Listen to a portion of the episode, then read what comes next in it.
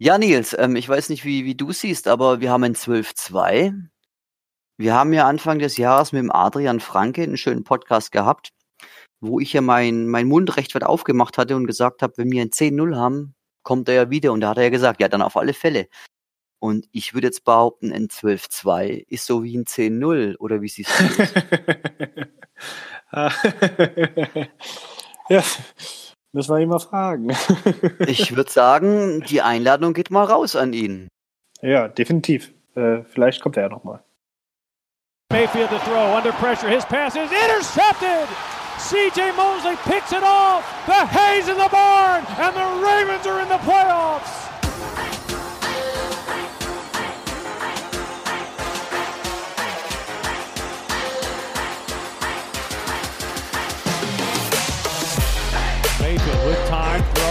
Deflected and intercepted at the 40-yard line. Jimmy Smith. Jackson throwing down the seam. He's got his rookie tight end Andrews. He's at the 30-yard line. Jets a tackle 20, 10, 5. Touchdown Ravens. Ja, hallo und herzlich willkommen zu einer neuen und weiteren Folge des German Flock Talks. Mit mir an meiner Seite ist heute wieder Manuel Ahlheit. Hallihallo. Und ihr habt das Glück mit mir, Nizlner Zinser. Ja, Manuel, AFC North Champion in Woche 15. Wann hast du das mal erlebt? Noch gar nicht. Äh.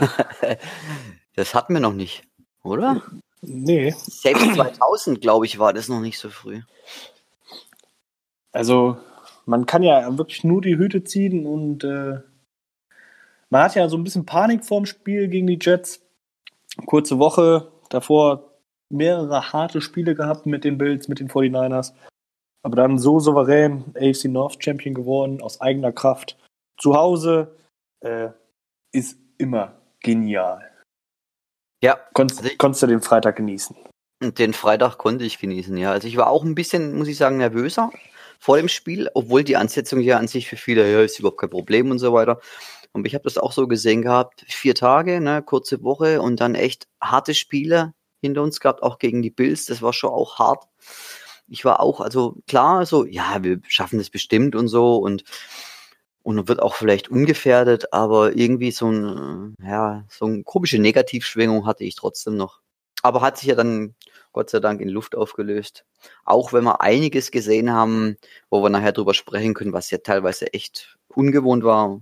Ja, da gibt es Gesprächsstoff.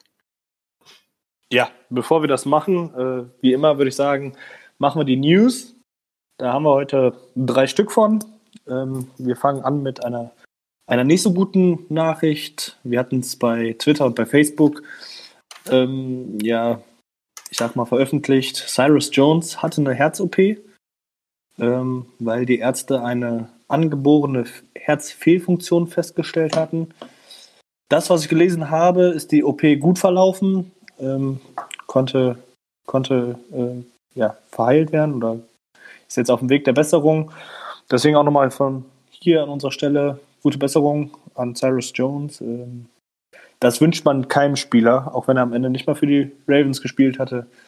Äh, ist es auf jeden Fall eine News wert und wie gesagt, da kann man ihm ja nur die Daumen drücken, dass alles wieder ja, normal verläuft. Genau so ist es. Dann gehen wir weiter. Nochmal zum Spiel gegen die Bills. Der Marcus Peters, unser Cornerback, hat eine Strafe bekommen für, äh, in Höhe von 14.000 Dollar dafür, dass er bei der Game-Winning Pass Deflection äh, ja, in die Fans reingesprungen ist und quasi das Bier über sich verschüttet hat. Ähm, ich muss lachen, ja, sorry. Ja, man hat es ein bisschen gehört. Also, äh, ja, man kann es ja natürlich auch ein bisschen übertreiben. Äh, die Aktion von Bud Light, für diejenigen, die es nicht mitbekommen haben, äh, Bud Light hat gesagt, die Höhe der Strafe werden wir spenden an eine Organisation, die Markus Peters sich aussuchen darf. Ähm, ja, wie gesagt, es waren ein bisschen mehr als 14.000 Dollar. Und Bud Light hat gesagt, jo, das ist kein, kein Verbrechen. Äh, sie würden die, die äh, Strafe übernehmen und an eine gemeinnützige Organisation spenden. Äh, das macht die Sache dann wieder ein bisschen schöner, rundet sie ein bisschen ab, aber dafür eine Strafe zu bekommen, er hat ja einfach nur über sich verschüttet, weil er sich gefreut hat und nichts geäxt und ja. Ja, also. gut. Das NFL muss man nicht verstehen. es, ist, es ist egal. Aber sie, hatten, find, sie hatten zu viel Langeweile. ja, genau. Aber ich finde es trotzdem echt cool von Bud Light. Das ist eine coole Aktion. Also ne, kann man ja drüber denken, über das ganze Zeug, wie man will, aber das ist echt, finde ich, eine schöne Nummer. Vor allem, dass sie es dann nicht sagen einfach, hey, wir geben dir das Geld wieder oder sowas. Nö, die sagen einfach, hey, wir spenden das an eine Organisation, wo du sagst, gebt es denen. Also das ist echt, ich finde es richtig gute Aktion vom Butler. Ja, auf jeden Fall. Letzte News, vielleicht die größte diese Woche. Die wird uns vielleicht auch noch mal beschäftigen. Terrell Sachs wurde von den Arizona Cardinals gecuttet. Ähm, hatte diese Saison 5,5 Sacks, 4 Forced Fumbles, 37 Tackles und 8 Tackles for Loss.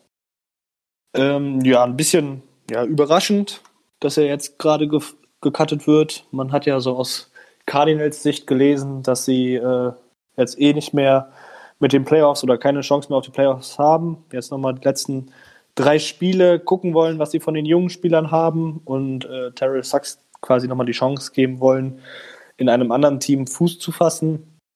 Terrell Sachs hatte gesagt, äh, oder Per Adam Schefter ein bisschen verleuten lassen, dass er hofft, von Ravens ja, geclaimed zu werden. Was sagt man?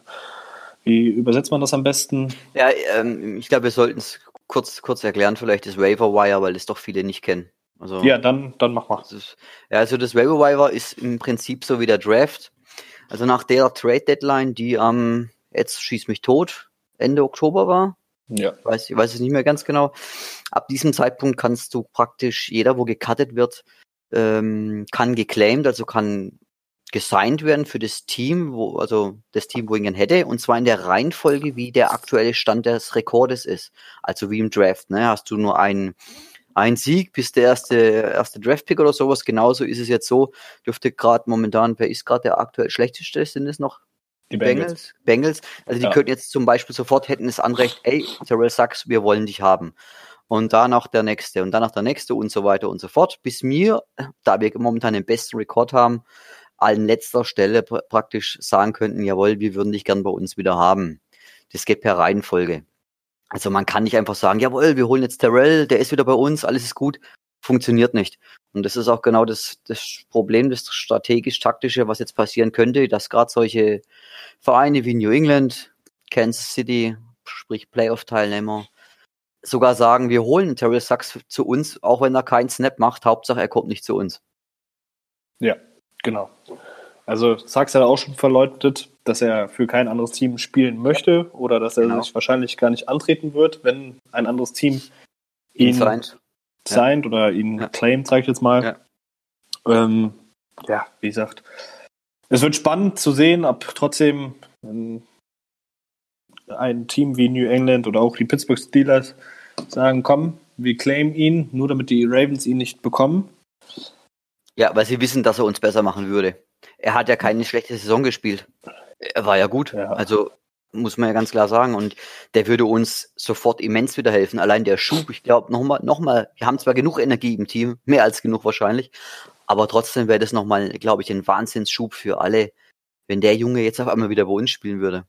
Also, vor allem Dingen, vor allem Dingen noch nicht mal auf dem Pass Rush gesehen, sondern äh, gerade mit dem, run. mit der Run Defense, mit ja, dem, genau wie, oft, wie wir es so oft sagen und was wir auch echt gesehen haben gegen die 49ers oder gegen die Bills, dass wir Probleme haben, das Duell an, am Edge zu ja. gewinnen. Also Edge-Setting sagt man da ganz gerne zu. Also dass der Spieler nicht nach außen kommen kann, sondern in der Box bleiben muss quasi.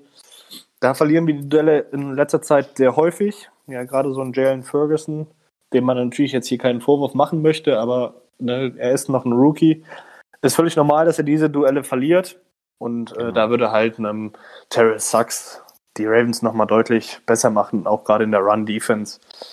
Ähm, ja. Und außerdem macht er wie kein anderer. Ja, und außerdem gehört er zu uns einfach. Ja. Also und es wäre wär eine geile Story. Es wäre eine Story, es wäre eine Hammer-Story. Jetzt er kommt noch in den Playoffs und war, wer weiß, wie weit es da noch mehr ginge, ne? Also das wäre un, unfassbar ja. genial. Man hat ja auch viel äh, auf Twitter gelesen, wie jetzt ne, zum Beispiel äh, Ray Lewis, The Last Ride, dass man dann äh, ne, mit Terry Successor auch nochmal hätte. Mhm. Ähm, ist, ja, und ja. Auch, auch Matt Judon hat ja gesagt, dass er heimkommen soll. Also ich, so das Standing wäre natürlich immens, wenn der kommt. Ne? Also ja, ich, kann man. Ich bin mal gespannt. Ja. Ich bin mal gespannt, ob jemand äh, den blöden Move macht, nur damit die Ravens ja. äh, ihn nicht bekommen. Ich weiß nicht, ich habe es in Vergangenheit, in jüngster Vergangenheit hatte ich jetzt äh, keinen Vergleich, ob es sowas gegeben hat. Ähm, Na gut, also du musst du, im Prinzip, denk mal an, an, an vor fünf oder sechs Wochen äh, die Spielerei mit unseren Special Team Playern zwischen New England und unseren. Wo wir, äh, tja, wen haben wir gecuttet? Ja. ich hab's schon wieder vergessen. Auf alle Fälle, und dann holen wir uns. Justin den, Bethel. Genau, und wir holen uns doch den, den Jordan Richards. So, und, ne, also die Spielereien, Jetzt weiß ich nicht, ob, ob, ob New England sagt, hey, okay, der Junge spielt eh nicht für uns, was soll das? Warum soll man das dem jetzt verbauen? Der will nochmal zu denen, dann lassen doch. Aber ich weiß nicht, ob die so ticken. Also klar, ja, das wäre das wäre fair, ne? ne? weil jeder weiß, Sachs ist Baltimore und lasten halt nochmal dahin. Aber ich weiß nicht, wie, ob, ob die so krank sind und so vernarrt und verbohrt, ob die das zulassen, ich weiß es nicht. Aber er ja. wird nicht für sie spielen. Also, nee, nee, nee, der wird nichts machen. Fall der wird niemals mit Tom Brady an einer Seitenlinie stehen. Also wenn er das macht, dann, dann braucht er, glaube ich, nach Baltimore nicht mehr kommen. Dann hätte er sich. Nee, das kann ich, kann ich mir auch nicht gut, äh, kann ich mir auch nicht wirklich vorstellen. Ähm, jetzt hast, ich möchte mal deine Meinung dazu wissen. Jetzt hast du natürlich auch auf ähm, Twitter oder Facebook nicht nur die einen Leute, die sagen, oh ja, wir müssen ihn unbedingt zurückhaben. Ist die Vielzahl, ich würde jetzt mal so sagen 90 Prozent. Aber du hast natürlich auch 10 Prozent, die sagen, naja, er ist im Sommer gegangen, weil er mehr Geld haben wollte. Jetzt will er unbedingt wieder zurück, weil er sieht, oh, wir sind ein gutes Team, wir haben einen geilen Quarterback, ähm, der kann bleiben, wo der Pfeffer wächst. So jemanden brauchen wir nicht. Hm. Also ich muss dazu sagen, ich habe, also ich weiß es von einem Radiointerview, wo er damals gegeben hat. Und da hat er gesagt, ist, so wie gesagt, dass er halt nochmal in seine Heimatstadt wollte. Das Geld verdient sicherlich auch nicht verkehrt ist. Und er wollte, dass, dass Baltimore sich endgültig befreit von, von den ganzen alten Anhängen, sprich Ray Lewis, Ed Reed und er war ja der Letzte so wo, ne, Sissel, der letzte, wo noch da groß alles hervorhebt, sag ich mal, und er wollte, dass Baltimore jetzt auf eigenen Füße endlich steht. Aus der Sicht, wenn ich so sehe, wenn das wirklich die Wahrheit ist, dann ist es ja in Ordnung für mich auch. Äh, ich habe aber auch, wie du gerade schon erwähnt, so drüber, so drüber nachgedacht, so, mh, hm, okay, jetzt sieht er, es klappt doch mit dem Lamar und vielleicht hat er kein Vertrauen zu ihm gehabt und er war immer auch der Joe Flacco-Guy, ich habe keine Ahnung. Ich weiß es nicht. Aber ich vertraue mal darauf, dass er einfach heim wollte und gesagt hat, ja, nochmal ein bisschen Geld abgraben, wobei ich glaube, der hat genug Geld verdient, der hat über 100 Millionen in seiner Karriere gemacht. Ich glaube nicht eigentlich, dass es so viel mit dem Geld zu tun hatte. Also du bist auch definitiv mal äh, Seite kommt zurück. Ja, definitiv. Er hat, er hat doch, er hat sich doch 15 Jahre ungefähr den Arsch für Baltimore aufgerissen, war in guten und in schlechten Zeiten da. Äh, und ich glaube jetzt auch nicht, dass er kein Vertrauen zu Lamar hatte, wie manche sagen, weil er hat es doch selber miterlebt, wie äh, Lamar gekommen ist und wie er von einem 5-6-Rekord auf einmal dann am Ende in die Playoffs eingezogen sind. Also warum, das glaube ich nicht. Kann ich mir nicht vorstellen, dass das ein Grund gewesen sein soll, dass er ihm nicht vertraut. Und vor allem, warum gehe ich dann zu Arizona, wo gerade ein, ein First-Round-Draft-Pick kommt, wie Kyler Murray, der noch, der vielleicht auch gar nichts kann. Also das ist für mich, das glaube ich nicht. Alles klar, dann wollen wir hier das Thema abschließen. Wollen wir äh, mal aufs letzte Spiel gucken, auf das Donnerstag-Nachtspiel gegen die New York Jets.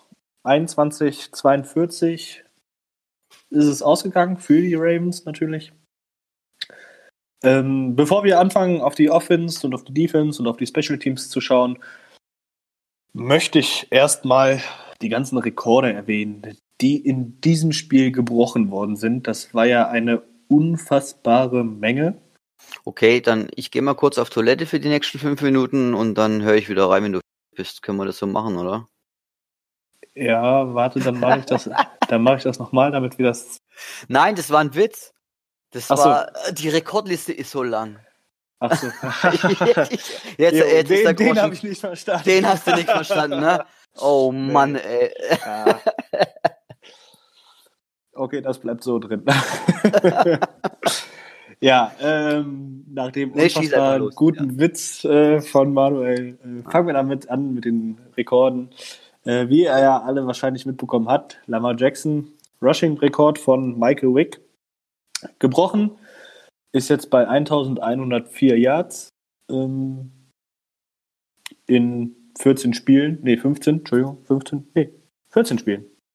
14 Oder? Spielen. Bye 14 Week, Spielen, ne? ja, in 14 Ja. Spielen, ja. Ähm, ja, Kann man mal machen. Kann man mal machen. Hat jetzt noch zwei Spiele, hoffentlich ein Spiel. Äh, da kommen wir aber bestimmt später nochmal zu. Warum nur ein Spiel? Ähm, hat gegen die Jets auch fünf Touchdown-Pässe geworfen, hat somit 33 und äh, hat damit Vinny Testaverde Rekord für die meisten Touchdown-Pässe in einer Saison für die Ravens quasi ja, gleichgezogen. Also er braucht noch einen, um einen neuen Vereinsrekord aufzustellen. Ja, Manuel, not bad for a Running Back, oder? Hm, So ist es. Wie Sie gesagt, kann man mal machen. Muss man nicht, kann man aber. Ja.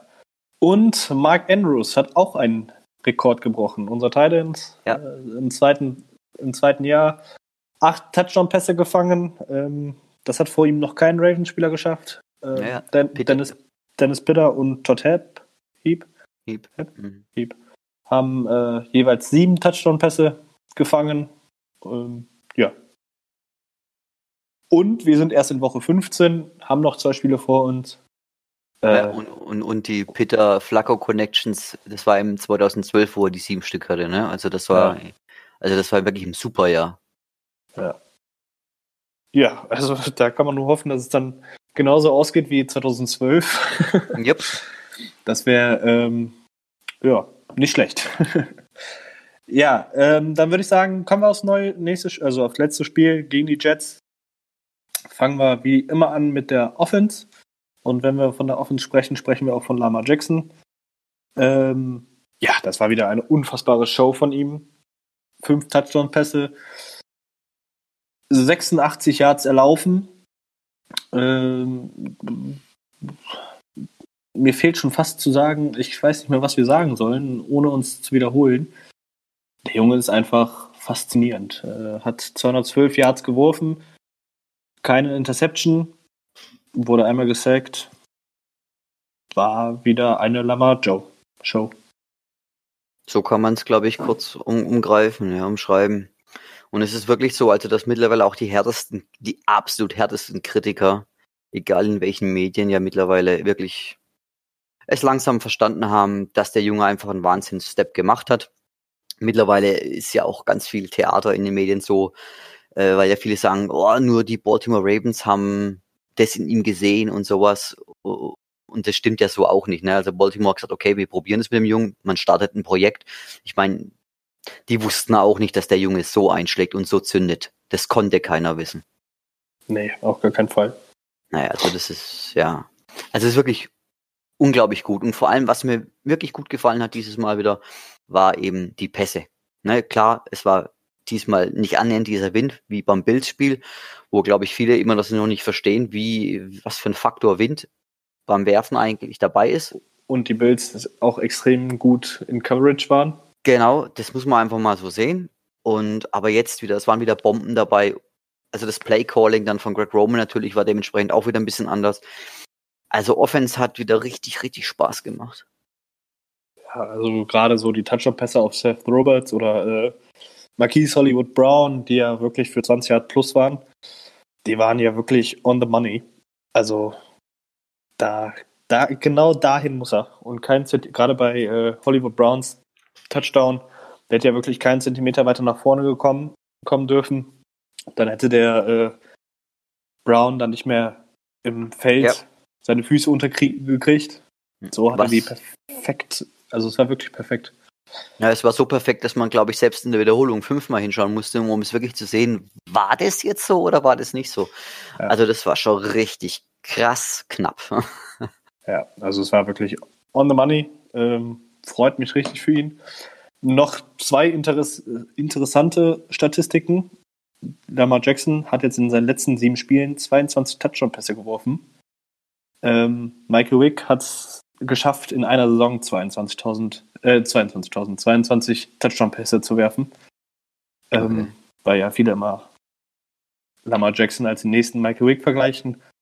Ich denke, oder das, was wir diese Saison sehen, ist nochmal eine kleine Verbesserung zu Michael Wick. Gerade weil er halt einfach noch passen kann, die Touchdowns werfen kann.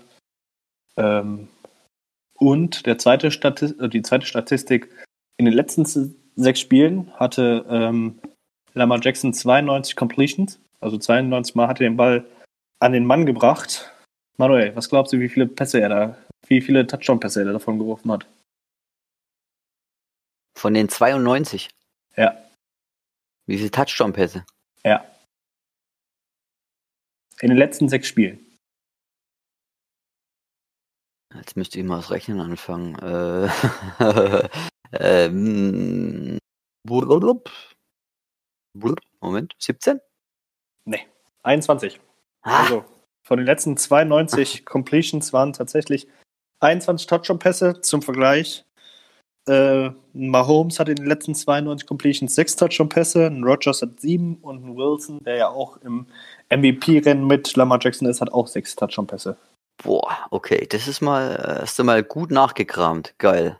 Das ist jetzt ja. richtig krasse Zahl. Okay, wenn man das vor allem im Vergleich jetzt zu den anderen hört. Boah, super. Genial. Also das ist schon äh, ein bemerkenswerter, effizienter Wurfstil. Natürlich auch begünstigt dadurch, dass äh, unser Run-Game so gut klappt. Kommen wir ja gleich auch noch dazu. Ähm, Tja. Also was der Junge im Moment abliefert, das ist unfassbar. Ich bin gespannt. Also das war das zweitkälteste Spiel für Lamar Jackson. Ich bin gespannt, wie es äh, dann im Januar aussieht. Da sind mhm. wir als AFC North Champion sicher mit dabei. Da werden wir unser Heimspiel auf jeden Fall haben. Ähm, die große Frage ist ja halt jetzt noch, wann. Ja. Ähm, ich würde dann auch sagen, gehen wir einfach direkt weiter ins Rushing rein. Wir haben mit den Jets eine Number 2 Run Defense gehabt. Die haben tatsächlich 88,8 Yards pro Spiel zugelassen übers Laufspiel, bis die Ravens kamen und sie dann bei 34 Läufen 218 Yards eingeschenkt haben. Das sind 6,4 Yards pro Lauf. Mhm. Ähm, vor allem, was auch interessant ist, also dieser, diese 88 Yards, wo sie im Durchschnitt haben, wir hatten schon nach dem ersten Quarter 99. Also hat sich dann ja, relativ schnell pul ge pulverisiert. Gefühlt schon nach dem ersten Lauf ja, von genau. Jackson. äh, ja, dazu muss man natürlich auch sagen, mit Quinn Williams, dem Defense-Liner und äh, Safety Jamal Evans haben natürlich zwei wichtige Säulen. Ja, definitiv. Äh, das Spiel verpasst. Ähm, ja. Das darf man natürlich nicht vergessen. Ja. Trotzdem äh, musst du da erstmal so dominant spielen, gerade mit ähm, einem Left Tackle, der ja, ausgefallen ist. Mit Ronnie Stanley äh, hatten wir ja dann James Hurst starten und nochmal mit Patrick McCurry haben wir da einen undrafted Rookie, ähm, der seine Sache so solide und gut macht. Ja, vor allem Snaps, Snaps waren ja dieses Jahr, äh, dieses Mal wieder besser. Mhm. Na gut, zu der O-Line kommen wir ja gleich noch. Ähm, weil du gerade beim Rushing bist. Also ich fand, ich weiß nicht, also ich feiere immer mehr den Mark Ingram. Ne? Ich meine, der ist genial, aber ich weiß gar nicht, ich, ich mag den immer mehr. Also dem seine, dem, dem seine Runs. Ich denke mal, ich bin mir ziemlich sicher, dass der wieder nächste Woche für die Angry Runs nominiert ist, weil er hat ja wieder ein, zwei brutalst geile Runs dieses Mal und das ist so ein kleiner Bulldozer. Ich, boah, ich wie gesagt, ich feiere den so dermaßen. Ja, Mark Ingram 76 Yards bei äh, 13 Läufen war wieder effizient. Das sind 5,8 Yards pro Lauf. Einen Touchdown konnte er erlaufen. Ähm, sagen wir es mal so, es war wieder der dominante Mark Ingram, so wie wir ihn kennen. Ähm, ja, in den letzten zwei Wochen, gerade gegen die 49ers und gegen die Bills, hat er immer noch seine Statistiken aufs Board gebracht, aber äh, ja, nicht mehr so effizient wie jetzt wieder. Das tut schon gut. Was ich interessant fand, äh, nach dem Spiel wurde dann Lamar Jackson gefragt, wie er das so sieht mit seinen, ähm, hm. mit seinem ähm, Rushing-Rekord und so. Und das Erste, was er sagt, war, ich habe mich ein bisschen geärgert. Ich würde gerne dem äh, Mark Ingram seine 1000-Yard-Saison schenken. Hm. Also da sieht man nochmal, er sieht einfach seine Mitspieler, nicht nur sich selbst. Also äh, Mark Ingram hat jetzt 963 Yards für die Saison bei 194 Läufen. Das sind dann äh, 5 Yards pro Lauf, 10 Touchdowns. Ähm, ich gehe mal davon aus, dass die restlichen 40 Yards gegen die Browns dann erarbeitet werden. Dass sie ihm auf jeden Fall diese 1000 Yard Saison geben. Und dann hast du einen Quarterback. Das erste Quarterback Running Back Duo, was 1000 Yards erlaufen hat, seit Michael Wick und ähm, seinem Running Back. Ich weiß gar nicht mehr, wer es da war.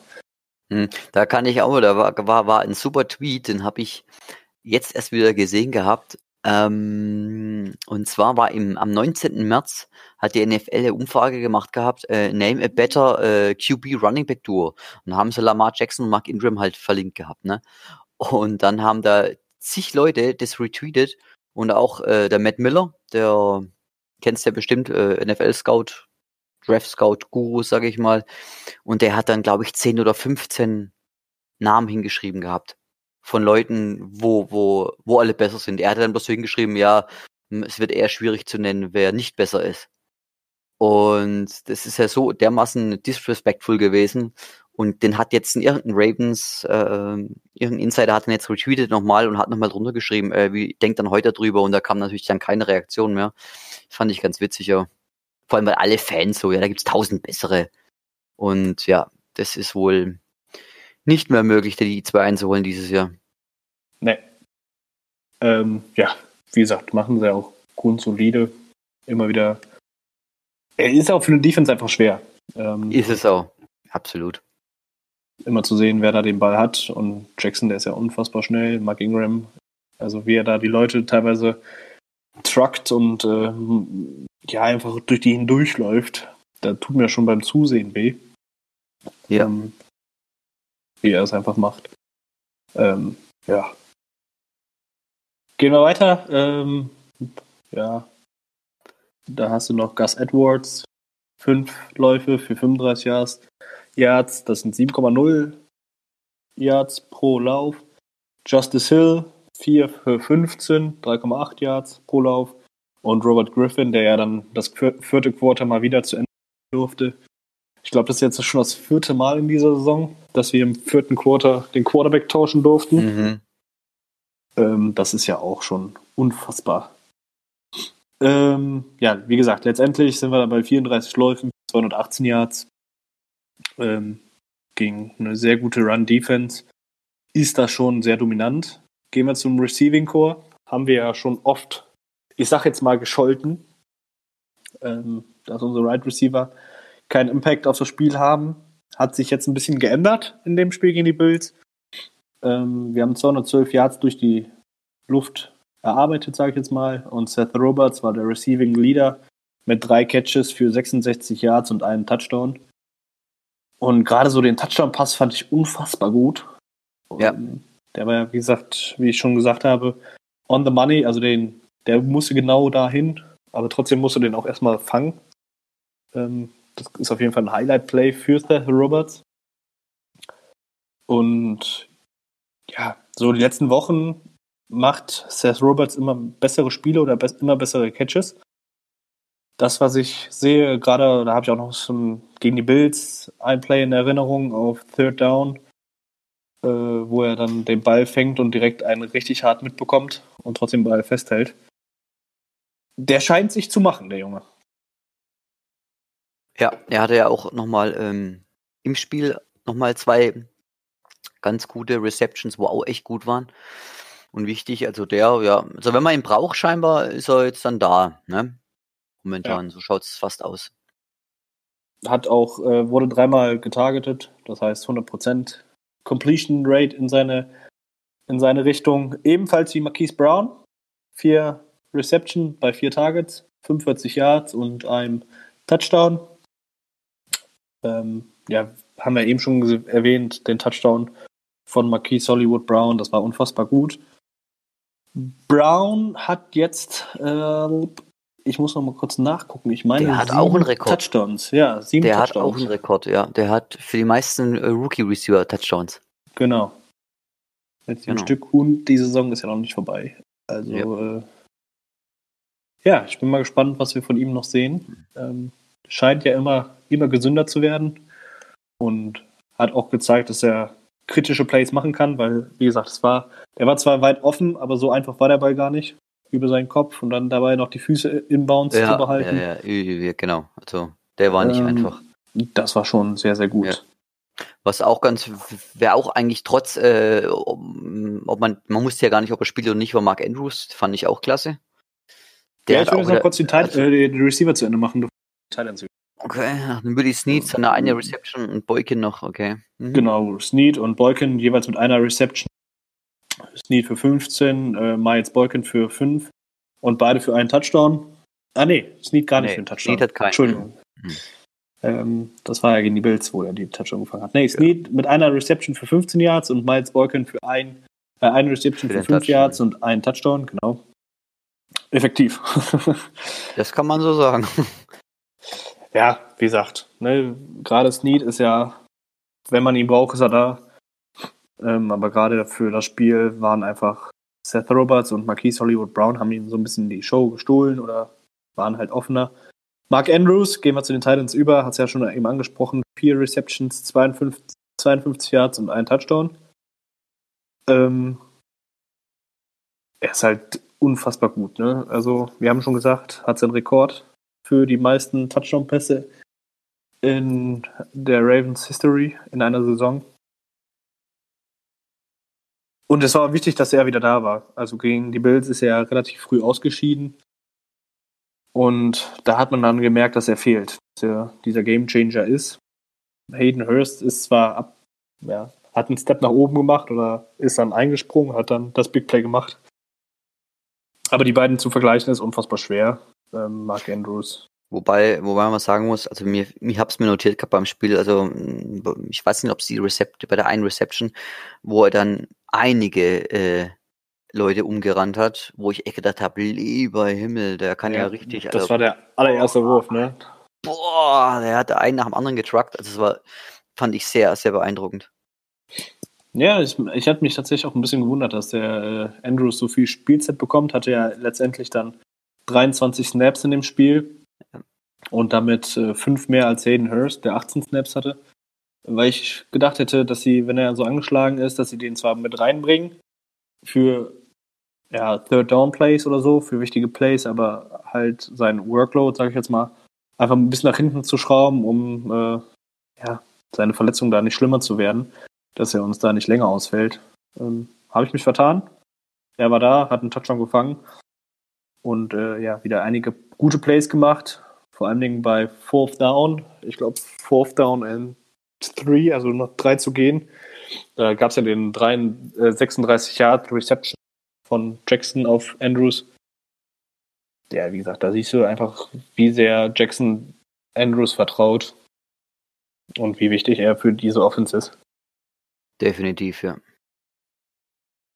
Nick Boyle ohne Reception geblieben in dem Spiel. Deswegen würde ich einfach sagen, gehen wir weiter zur O-Line.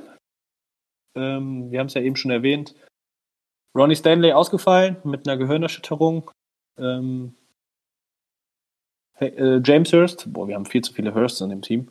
James Hurst auf Left Tackle gespielt. Ähm, das war sein erster Start diese Saison.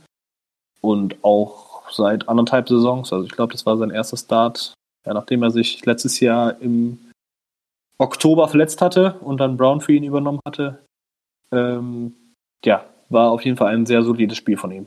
Ja, und da hatten ja viele Angst eigentlich, dass es eine Katastrophe wird. Also dafür hat er es richtig gut gemacht die Offense einen Sack zugelassen.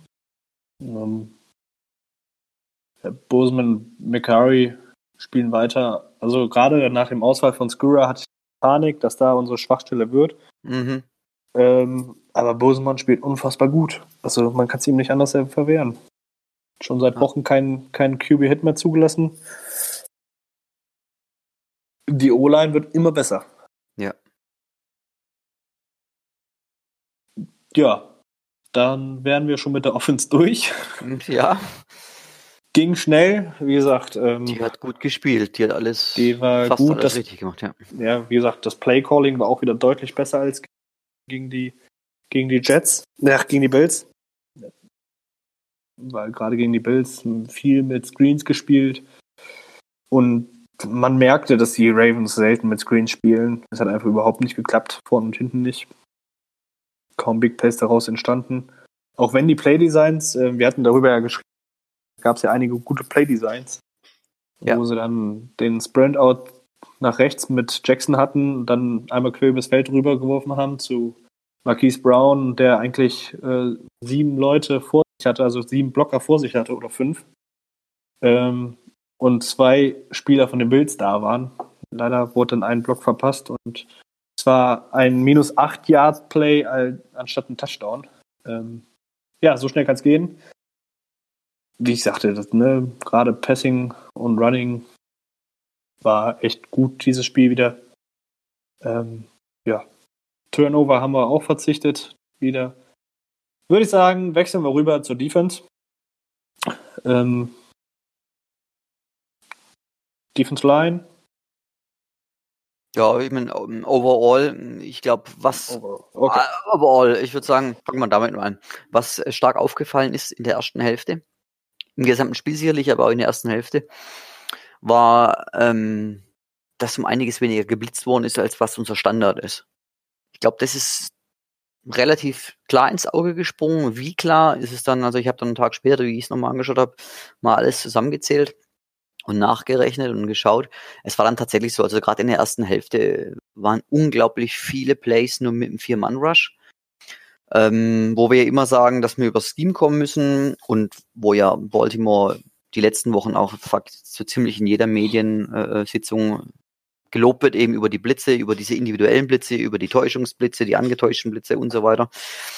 Ähm, was wir vor der Saison ja gesagt hatten, dass wir nur darüber kommen können, er hat es jetzt einfach mal wieder pro probiert, der Wink, mal mit weniger das Ganze zu machen. Einfach mal, um ja, Sachen zu probieren, so würde ich es jetzt interpretieren.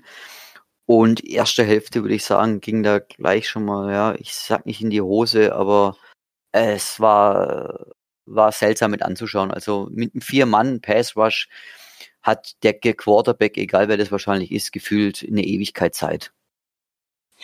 Ja, gehen wir kurz auf die Stats ein die gegnerische Offense 218 Yards, also Sam Darnold für 218 Yards geworfen.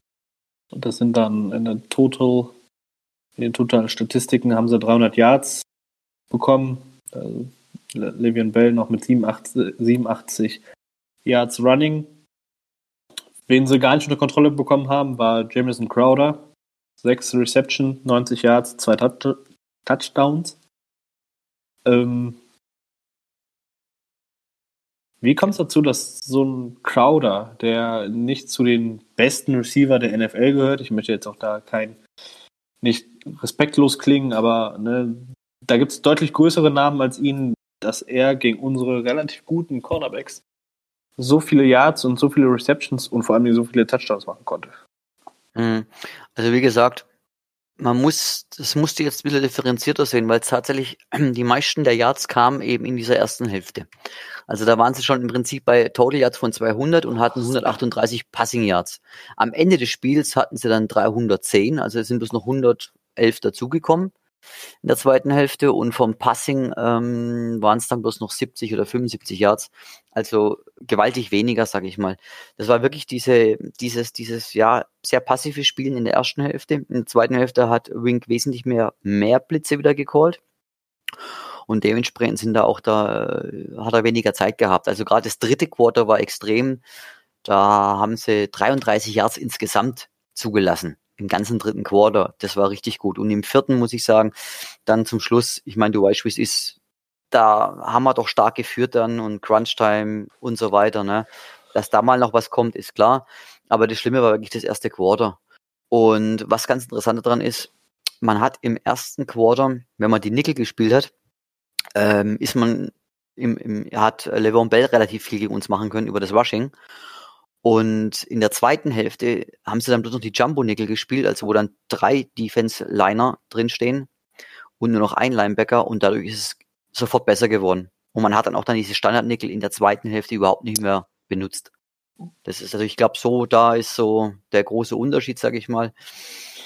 Ja, und ansonsten Markus Peters, wie gesagt, also man kann es immer wieder sehen, er ist gut gegen den Pass, aber so wie es gegen Run geht und Tackeln, ist es eine einzige Katastrophe. Da war auch wieder ein Big Play, wo extrem viele Yards dann über ihn gingen, weil er halt eben schlecht oder, naja, ich sag mal rumzupfeln, mehr ist es nicht. Das hat mit Tackeln nichts zu tun. Ja. Also letztendlich hat das Spiel mit zwei, zwei Tackles beendet. Ein Solo davon und ein Assisted. Ähm, ja, du hast schon erwähnt, äh, die Ravens haben in der zweiten Hälfte vor allen Dingen auf ihre Jumbo-Nickel zurückgegriffen, wo sie dann äh, Patrick Onuaso, ähm, ja, wo er dann nicht gespielt hat, sondern immer nur Josh Bynes oder LJ Ford.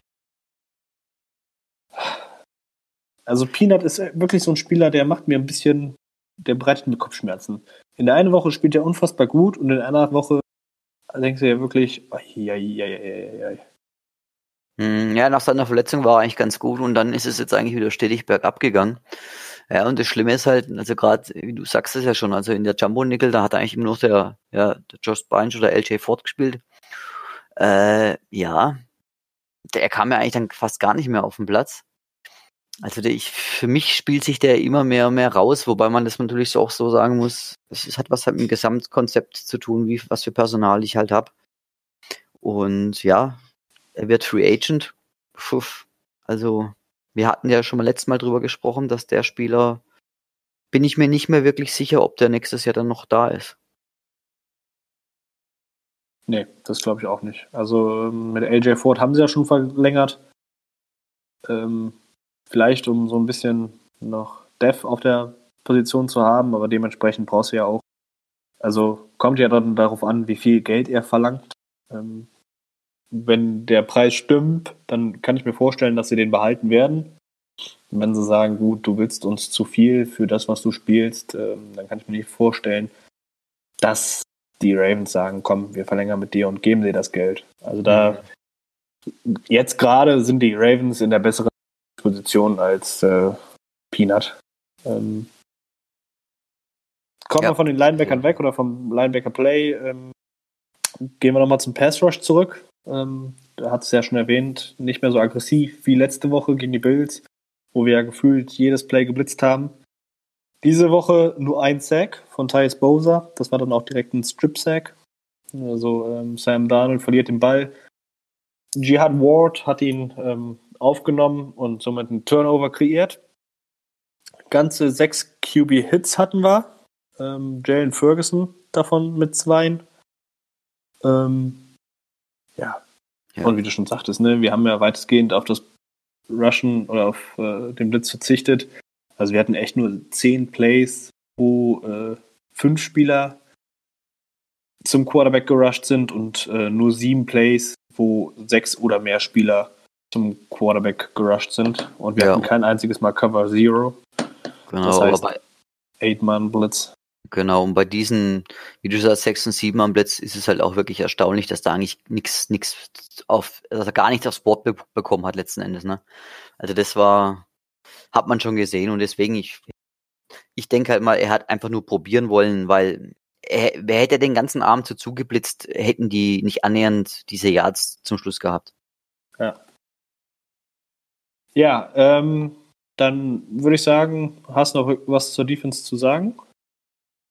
Also wie gesagt, ich fand Jalen Ferguson hat eindeutig wieder ein besseres Spiel gehabt. Also eigentlich ein richtig gutes Spiel. Ähm, Im Vergleich gerade zu den 49ers oder auch gegen die Bills, wo er Lehrgeld zahlen musste, sage ich mal. Der hat mir gut gefallen eigentlich. Das fand ich jetzt, ja, toll. Und was mir immer wieder, was ich einfach immer wieder genial finde, jetzt wenn wir von der Secondary, haben wir jetzt noch nicht so viel drüber gesprochen, aber da gibt es auch jetzt eigentlich nicht so viel, sage ich mal, drüber zu sprechen, äh, ist Jimmy Smith. Ich finde ihn einfach so physisch das gefällt mir so gut an dem immer noch. Klar, er ist, er war schon, er ist ja immer schon Top Corner, aber dieses physische, was er hat, finde ich, das hat eigentlich abgesehen von Marlon Humphrey kein anderer momentan äh, in der gesamten ja. Secondary. Also das ist schon extrem, wie der auch, ja, die Konzentration des physische mag. Ja, also Zweiter in Tacklings, hat fünf Total Tackles. Davon alle fünf Tackles alleine gemacht, also kein Assisted Tackle. Ähm, Wer mir immer wieder auffällt, ist Earl Thomas. Ähm, Ich finde es so unfassbar cool, wie sie den über das ganze Spielfeld bewegen. Da siehst oh, du ja. den mal an der Line of Scrimmage, dann blitzt er, dann blitzt er nicht, dann siehst du den hinten als äh, Cover One Safety. Ähm, wie sie mit dem spielen und wo er überall ist, das gefällt mir richtig gut.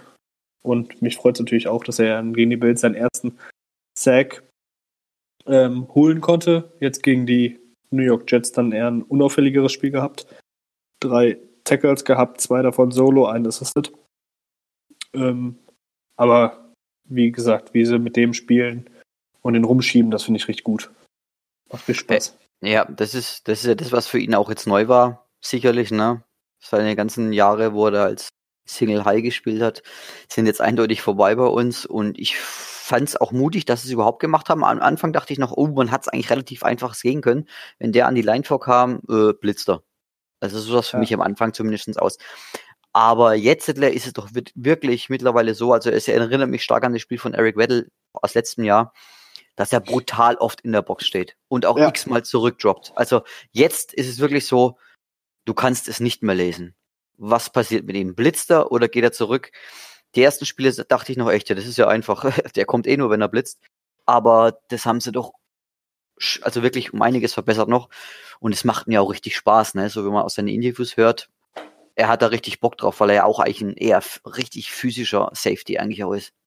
Ja, auch da ein interessanter Stat. Ähm, ich habe jetzt leider keine genauen Zahlen, aber in seinen ganzen Jahren mit, C mit den Seattle Seahawks ist er genauso viel geblitzt wie jetzt allein in dieser Saison bei den Ravens. Genau, da, die Stats habe ich auch gelesen, aber die habe ich jetzt auch gerade nicht mehr vor mir. Aber die war ja, sehr interessant, wie oft er in der, ich glaube, da ging es darum, wie oft er überhaupt in der Box war, oder? War es Ja, nee, ich, dachte, geht, ich meine, es war Block, äh, Blitzen. Okay, okay.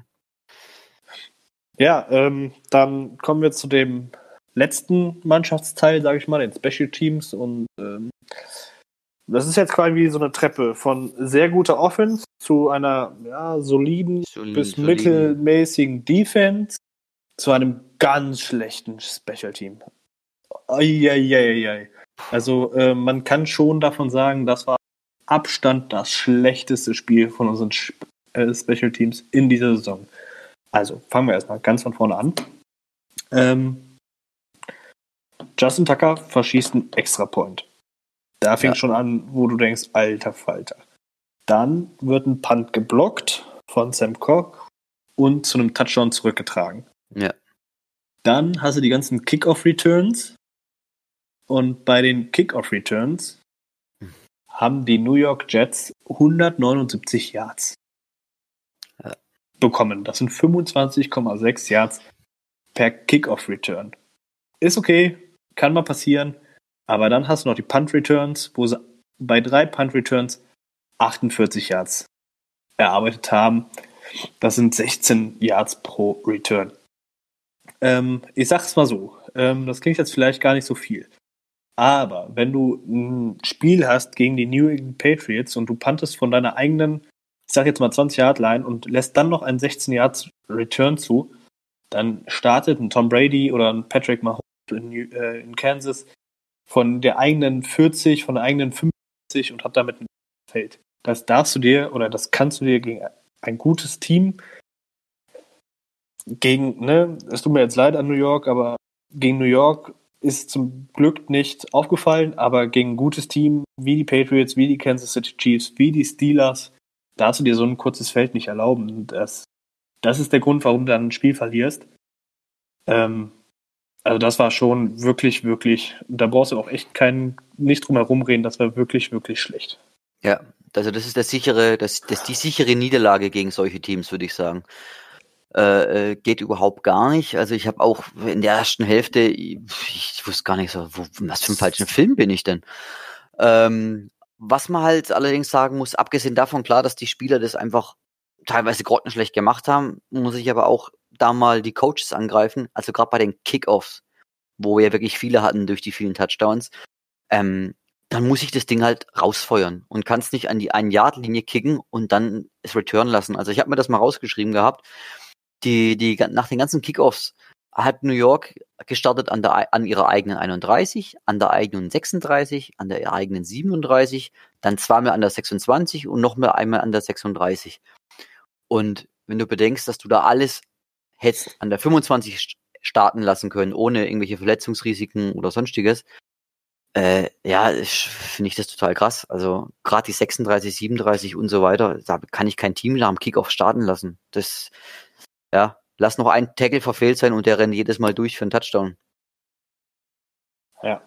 Ähm, vor allen Dingen, also ich weiß nicht, ne, das ist jetzt natürlich ein bisschen Spekulation von mir. Ich könnte mir aber vorstellen, dass die Coaches halt nachher gesagt haben, okay, kick sie an die Eins, damit wir Tape haben. So, dann können wir gucken, wo sind die Fehler. Wir können sie aufbereiten. Wir haben jetzt zehn Tage Zeit. Und mhm. das ist das, was mir jetzt auch ein bisschen äh, Mut gibt, sage ich jetzt mal, dass es jetzt passiert ist. Jetzt stehen wir bei 12-2. Die Saison ist quasi für uns ja nicht vorbei, aber ne, wir können uns so langsam auf die Playoffs vorbereiten. Und äh, dann habe ich lieber jetzt ein schlechtes Special Teams Play, kann die Fehler aufbereiten, habe Tape, kann jedem einzelnen Spieler sagen, Alter, du warst da. Das ist richtig, maximal ja. durchschnittlich. Und in den Playoffs kann das dann wieder verbessert werden. Dementsprechend ne, bin ich froh, dass es dann nur gegen die New York Jets passiert ist, in einem Spiel, wo du schon sicher für die Playoffs ähm, ähm, ja, qualifiziert bist, wo es dir nicht wehtut, wenn du das Spiel verlieren würdest.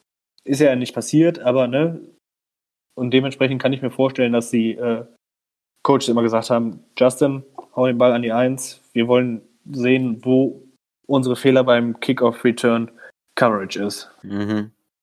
Gut, wenn sie so denken, könnte man es nachvollziehen, ne? Warum nicht? Ja. Anders macht es fast auch keinen Sinn, weil man kann das nicht eigentlich freiwillig nee. machen. Das nee, gerade gerade so ein Justin Tucker, der pölt den Ball ja locker easy rüber in raus, die Endzone genau. rein. Ja. Und äh, wie gesagt, ich glaube nicht, dass wir das in den Playoffs nochmal sehen, dass sie die Bälle siebenmal an die Eins pöllen, damit die dann return können. Ähm, mhm. Gut, aber ich habe einfach die Hoffnung, dass sie sagen, komm, okay, unser Special Teams Play ist heute scheiße oder schlecht. Entschuldigung für das Wort. Ähm, wir wollen aber sehen, wo unsere Fehler sind. Wir wollen es auf Tape haben und dann wollen wir die verbessern. Das ist eigentlich nur meine Hoffnung. Mhm. Ja, das wäre eine wär ne, wär ne gute Erklärung und eine gute Hoffnung, ja, letzten Endes wäre okay. Das einzige, eine Sache war gut von den ganzen Special Teams. Eine gute Szene hatten sie. Weißt du noch welche? Nee. Nee. Das Block Field, das Block Field Goal. Weil Sam, Sam, äh, Ficken heißt er ja, ne? Ja. hat nicht vorbei. Hab ich gar nicht gesehen. Er hat nicht vorbeigeschossen, genau. Der hat auch nicht zu kurz geballert. Das war geblockt. Das habe ich nicht gesehen. Das war tatsächlich geblockt. Nee, das hat nämlich gar keiner gesehen. Das war dann erst in der Nach äh, Aufbereitung. Hat man es dann gesehen, weil der, der Ball kam schon so komisch runter. Und ich dachte so, Alter, der kann ja überhaupt nicht kicken. Ne? Das hatte ich euch dann auch da im Chat geschrieben. Ja. Aber, aber tatsächlich ist es im Fernsehen auch nicht aufgefallen. Es ist dann erst in der Nachbetrachtung raus, hat man es dann gesehen. Äh, und zwar unserem, ähm, unser Multifunktions-Schweizer Tool, äh, Ricard, hat den geblockt gehabt. Hey. Krass. Nee, das geht, ich nicht. Geht, geht total unter, aber das war geblockt, tatsächlich. Ja, dann gegen, die, gegen die 49ers hatten wir ja noch ein Blocked Field Goal, wo wir, ähm, wo Marlon Humphrey ja noch eine Hand dran bekommen hat. Ist genau. auch erst nicht aufgefallen. Ähm, ist auch nicht aufgefallen, genau so ist es. Und das war jetzt genauso wieder. Das Alles klar. Einzig Positive. Ja, wie gesagt, ich habe ja die Hoffnung, dass sie es jetzt aufbereiten. Zehn Tage Zeit, ich habe es schon erwähnt, um sich auf die äh, Cleveland Browns vorzubereiten bei den Cleveland Browns. Ähm, die Spieler haben jetzt auch von Donnerstag bis, ich glaube, Dienstag Mit frei bekommen. Ja, Dienstag, Mittwoch sollen sie erst ja, mit, Mittwoch, mhm. Mittwoch ist mhm. wieder Training und bis Dienstag dann frei bekommen. Ähm, beenden wir den Podcast heute wie immer. Three Stars of the Game, würde ich sagen. Offense und Defense. Manuel, fang doch mal mit deiner Nummer 3 an. Offense und Defense gemischt diesmal oder auch einzeln? Ich würde es nee, gemischt machen heute. Machen wir es heute mal gemischt, genau, wieso nicht? Okay, 3, 3, 3 zu 1. Ähm, tatsächlich mh, hm, aus der Defense-Seite, wie gesagt, ja, fand ich eigentlich ganz, ganz interessant den Gia Ward. Gerade weil er auch, ja, also die Umstände, wie er zu uns kam, waren ja recht günstig, sag ich mal. Und ich finde, er macht einen richtig guten Job. Ähm, auch jetzt mit seiner Fumble Recovery natürlich, okay. Aber auch sonst ist der, hat er sich super ins, ins Team integriert, hat man letzte Woche auch schon mal drüber gesprochen. Äh, hat mir sehr gut gefallen, deswegen der passt diesmal, sage ich mal, bei mir auf der 3. Alles klar. Ich gehe äh, an der 3 auch mit einem Defense-Spieler ähm, und ich gehe in die Defense-Line zu Domata Pecco Senior. Ähm, ich finde, das ist auch so eine ja, Straßenverpflichtung, sagt man ja so gerne. Also eine Free Agent-Verpflichtung von äh, Eric DeCosta, die auch ein bisschen so unter den Radar fällt. Aber Domata Pecco spielt in der Defense Line echt gute Spiele, gerade im Run-Stopping. Ähm, machte da viele Plays, hat jetzt auch wieder sechs Tackles gehabt. Ähm, ja, und reißt da schon die Löcher für unsere Linebacker auf, durchkommen. Ähm, wie gesagt, der Junge, der ist mir ein bisschen underrated, dementsprechend an mhm. meiner 3. Okay. Äh, an der 2 gehe ich jetzt schon in die Offense über. Wie gesagt, ich habe es ja vorhin schon gesagt, bin einfach großer Fan momentan von ihm. Das ist für mich dann Mark Ingram an der 2 eindeutig. Okay. Brauche ich, auch gar nicht äh, viel zu erklären, weil nö, nö, schaffen, nö. also das ist unübersehbar, wie er momentan spielt und auch seine Energie, die er mitbringt und die Connections, die Connection mit Lamar ist, glaube ich, außergewöhnlich momentan. Ja, auf jeden Fall. Also äh, sehr, sehr außergewöhnlich. Gerade das Interview nach dem Spiel, ich weiß nicht, ob du gesehen hattest, ja. wo dann äh, Ingram den Jackson interviewt hat. Ähm, ich gehe eine 2. Ich kann mich tatsächlich nicht entscheiden, deswegen nehme ich beide. Ähm, beide Right Receiver, Marquise Brown und Seth Roberts. Ähm, ja, wir haben es eben schon bei den Receivern erwähnt. Beide mit einem sehr guten Spiel. Beide mit sehr guten Touchdown-Catches und dementsprechend beide tied an der 2. Okay. So, Best Player of the Game. Mm, gut, das ist jetzt einfach. Das ist sogar bei ja. mir heute Lamar Jackson. Da braucht man, glaube ich, da, da gibt es keine, ja, also alles andere wäre wär nicht gerechtfertigt. Also egal, auch wenn, auch wenn es viele andere noch gut gespielt haben, ist überhaupt kein Thema, aber nee. Lamar Jackson, äh, genau. vor allem durch seine Würfe, die einfach so genial waren, auch Sidearm Throws waren wieder dabei.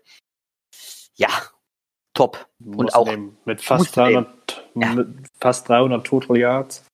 Also 212 durch die Luft und 86 auf dem Boden. Ähm, ja, musst du ihn nehmen. Fünf Touchdown-Pässe. Ähm, ich bin jetzt auch schon fast geneigt dazu zu sagen, dass wir äh, Lamar Jackson diese Woche auch wieder zum vierten Mal den AFC Player of the Week haben. Ähm, wie gesagt, mhm. also da muss schon ein Quarterback muss sehr, mhm. sehr, sehr outstanding spielen dieses Wochenende, um das zu toppen. Und Ansonsten äh, gehe ich davon aus, dass der ja. Player of the Week wird. Und ich glaube, also jetzt sind wir wirklich so weit vorgeschritten, also ich weiß nicht, wie du darüber denkst, aber ich glaube, wir stellen den MVP dieses Jahr. Also das hört man ja von vielen, dass das Duell gegessen ist. Ja. Dass das Duell vorbei ist. Ähm, ja, wir hatten ja schon am Anfang der, äh, der, der Folge darüber geredet, oder ich habe es ja gesagt, Jackson ja wahrscheinlich nur noch ein Spiel hat. Ähm, das hat ja auch so folgenden Grund, dass wir jetzt gegen die Browns spielen und die Browns gewinnen, sind wir schon safe der erste Seed in der AFC. Das heißt, äh, Woche 17 ist für uns belanglos, egal wie das ausgeht, egal wie die Patriots, egal wie die Chiefs spielen. Wir sind an der 1 und der Weg in den Playoffs geht durch Baltimore. Und ähm, man hat jetzt schon Berichte gehört und auch gelesen, dass die Ravens Lamar Jackson auf jeden Fall, ja, ich möchte nicht sagen benchen werden, aber ähm, ja, ihn auf die Bank setzen werden in Woche 17, wenn sie qualifiziert sind für den Hashtag First, äh, für den ersten Seed. Genau. Ja. Ähm, und er auf jeden Fall Woche 17 gegen die Steelers nicht spielen wird, egal wie die Lage für die Steelers ist, ob sie noch um die Playoffs kämpfen oder nicht. Ähm, da werden sie darauf verzichten und dementsprechend gehe ich auch davon aus, dass das MVP-Duell ja, gegessen ist. Jackson mit 33 Passing-Touchdowns, dazu noch seine Rushing-Touchdowns, ich weiß gar nicht, wie viel es sind. Seine Rushing Yards, die unglaublich sind, also ja, es ist, das, das Ding ist gegessen und vor allem nachdem er so viel Touchdowns durch die Luft hat. Was, es ist man, für was willst du ihn denn noch kritisieren? Es ist un, also das ist lächerlich, wenn noch jemand jetzt sucht, irgendwo das Haar in der Suppe zu finden. Ja. Ähm, ich gucke gerade, ob ich irgendwo finde, wie viele Rushing Touchdowns er hat. Äh, hier, Rushing. Äh, dup, dup, dup, nee, sehe ich nicht. Finde ich gerade nicht. Schande über mich.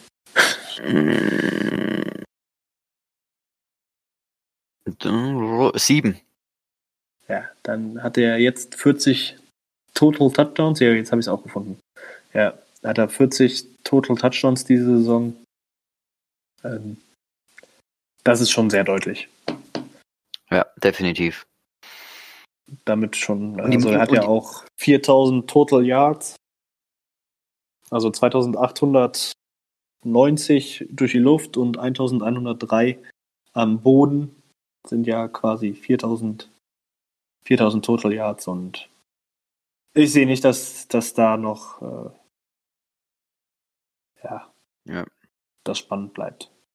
Ja, vor allem, weil der Hype jetzt doch momentan einfach äh, landesweit übergreifend ist, ne? Ja. Das ist halt. Die Jackson-Trikots sind alle ausverkauft. Jackson-Trikots war das bestverkaufteste an, an, an äh, Black Friday, genau. Und er hat ja auch eine eigene, eine eigene Marke, das mit diesem, mit diesem Wildhund. Video Era Appeal. Genau. Ähm, kann, könnt ihr mal gern probieren, da momentan was zu kaufen. Das seht ihr nur Geht sold nicht. out, sold Ja. out, sold out, sonst gar nichts. Also, äh, ja. Also man kann auch davon ausgehen, dass wahrscheinlich es doch einige neue Ravens-Fans dann geben wird. Wie man darüber denkt, ist wieder was anderes. Aber ja, es ist ja schön. Jetzt sind wir halt mal seit langer, langer Zeit mal wieder total im Fokus der landesweiten Medien. Ja. Werden wir vermutlich mit ziemlicher Sicherheit nächstes Jahr ordentlich büßen müssen, weil wir dann wahrscheinlich äh, gefühlt 70 oder 60 Prozent Spät- oder Nachtspiele haben werden. Ja, könnte ich mir auch gut vorstellen. Wollen wir das für diese, für diese Woche sein lassen? Ähm, wir verabschieden uns. Dank fürs Zuhören. Ähm, wir versuchen natürlich für euch einen Vorbericht auf das Spiel gegen die Cleveland Browns zu, zu präsentieren. Ähm, wie das zeitlich diese Woche aussieht, müssen wir gucken. Wie gesagt, Podcast ist ja dann, dann nur hobbymäßig. Ähm, ja, danke fürs Zuhören. Habt eine schöne Woche. Zieht eure Baltimore Ravens Klamotten an. Zeigt es allen, wie stolz wir alle auf unser Team sind. Ähm, falls ihr euch das T-Shirt gekauft habt, AFC North is not enough. Schickt uns gerne Fotos. Die würden wir natürlich dann auch bei Twitter, Facebook und Instagram teilen. Ähm, in diesem Sinne, einen schönen dritten Advent und auf Wiedersehen. Macht's gut da draußen. Ciao, ciao.